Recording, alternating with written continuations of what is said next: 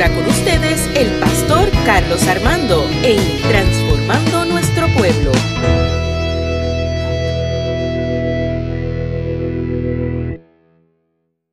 Cuando hablamos del ser humano, hablamos de que somos seres sociables, somos sentimentales, sexuales, emocionales, entre otras características que tenemos. Somos hechos con muchas características y con muchas funciones. Lo interesante y la grandeza del ser humano es que todos fuimos creados por Dios, pero no todos somos iguales. Cada cual tiene su forma de ser, su forma de actuar, su forma de pensar, su forma de entender, su forma de recibir las cosas. Como seres emocionales y sentimentales, existen en nosotros un sentimiento que es muy silencioso, pero hace mucho daño. Este es el miedo.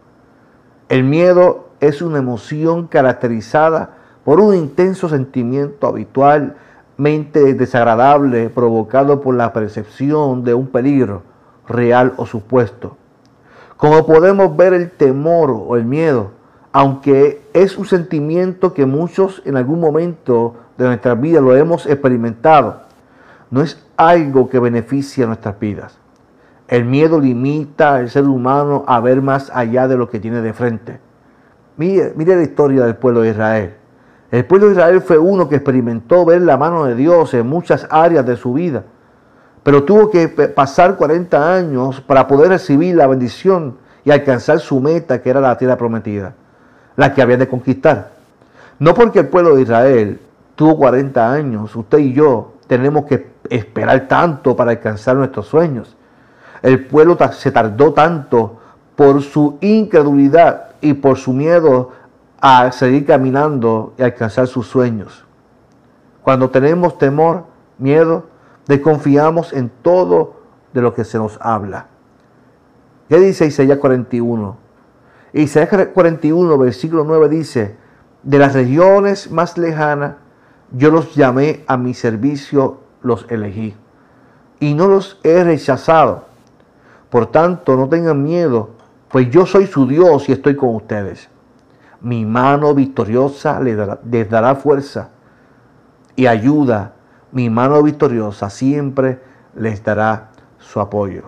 Una de las cosas que podemos ver en el texto es que para sacar de nuestra vida el miedo, debemos de tener seguridad plena total de que Dios nos escogió, de que somos sus siervos y que Él no nos desecha. Al contrario, Él nos acepta tal como somos. Una de las características de Dios es que Él siempre nos motiva a que luchemos y sobre todas las cosas, Él siempre nos va a sustentar con la diestra de su justicia. Créame, en la vida siempre hay obstáculos, estos podrían ser seres humanos, podrían ser situaciones que estamos experimentando.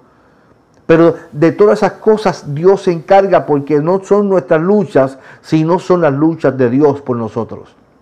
Y Él dice en su palabra que Él ya venció la muerte, que Él venció nuestras batallas. Así que tenemos que poner nuestra esperanza en aquel que nos escogió y que no nos desecha. Ese es nuestro Dios. Nuestro Dios es el que nos escoge.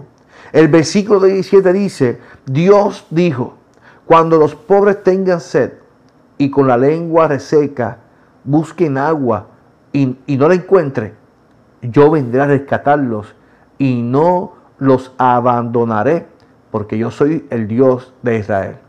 Aquí habla Dios de aquellos que en el camino se afligen y buscan saciar su sed en otras fuentes, que posiblemente los llene momentáneamente, pero no para vida eterna. Dios mismo los escuchará, los oirá, y Él mismo acudirá a su pueblo y no los va a desamparar. La pregunta que nos tenemos que hacer, ¿cómo Dios va a suplirle a esta gente? ¿Cómo Dios va a suplirnos a nosotros?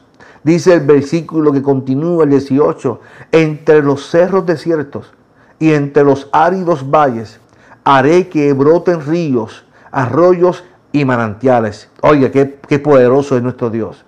Aquí Dios está demostrando que Él siempre va a proveer lo necesario para que usted y yo vivamos en, una vida cubierta y saciada por su presencia. Dios nos, nos está invitando a que confiemos, porque Él es el Dios que suple, que abre camino en el desierto, donde no hay posibilidades, ahí Dios va a suplir la necesidad para que tú tomes aguas, agua que sacia para vida eterna. De esta manera podemos entender que la esperanza es más fuerte que el miedo. De esta manera podemos entender que Dios nos manda que no vivamos la vida con miedo. Pero para poder sacar el temor de nuestras vidas, primero hay que sanar algunas áreas de nuestras vidas. Cuando desconfiamos, por ejemplo, de nuestras parejas por celos enfermizos, pensamos que tu pareja te va a ser infiel con otro, con otra. Esos son temores que nos separan de nuestras parejas. De igual manera, cuando desconfiamos de la promesa de Dios, nos estamos alejando de la promesa cuando Dios nos invita a que confiemos y que nos aferremos a esta esperanza poderosa de que Él nos va a bendecir de manera especial. Yo estoy seguro que hoy tu vida va a ser bendecida por Dios. Por Dios. Dios nos, nos está prometiendo que Él va a abrir camino donde no lo hay, que va a fluir agua donde no la hay, porque de eso se encarga Él. Dios nos invita a que confiemos. Mire lo que dice Primera de Pedro capítulo 5, versículo 7. Echando toda vuestra ansiedad sobre Él, porque Él tiene cuidado de nosotros. Qué invitación poderosa de Pedro a la iglesia de Asia Menor. Echando toda vuestra ansiedad sobre Él, porque Él tiene cuidado de nosotros. Hoy yo te hago una invitación. Echa toda tu ansiedad sobre, sobre Él. Pon tu esperanza en el Señor. Mira lo que dice Mateo y con esto voy cerrando capítulo 6, versículo de 25 al 27. Por tanto os digo, no os afanéis por vuestra vida, que habéis de comer o que habéis de beber, ni por vuestro cuerpo que habéis de vestir. ¿No es la vida más que el alimento y el cuerpo más que el vestido? Mirad las aves del cielo, que no siembran, ni ciegan, ni recogen en graneros, y vuestro Padre Celestial las alimenta. ¿No valéis vosotros mucho más que ellas?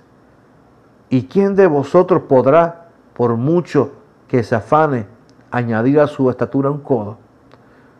Definitivamente, hermano y hermana, que me estás escuchando, Dios quiere que confiemos plenamente en Él, que depositemos todas nuestras cargas en Él. En este tiempo de COVID-19, donde nos estamos encerrando en nuestros hogares, donde posiblemente no estemos cobrando, donde posiblemente nuestra ansiedad, los niveles de ansiedad suben en nuestras vidas. Hoy Dios nos invita a que confiemos y que pongamos nuestra esperanza en Él. Porque definitivamente la esperanza siempre será más fuerte que el miedo. Dios te bendiga. Este es tu pastor Carlos Armando en transformando nuestro pueblo. Hasta el lunes próximo. Dios te bendiga.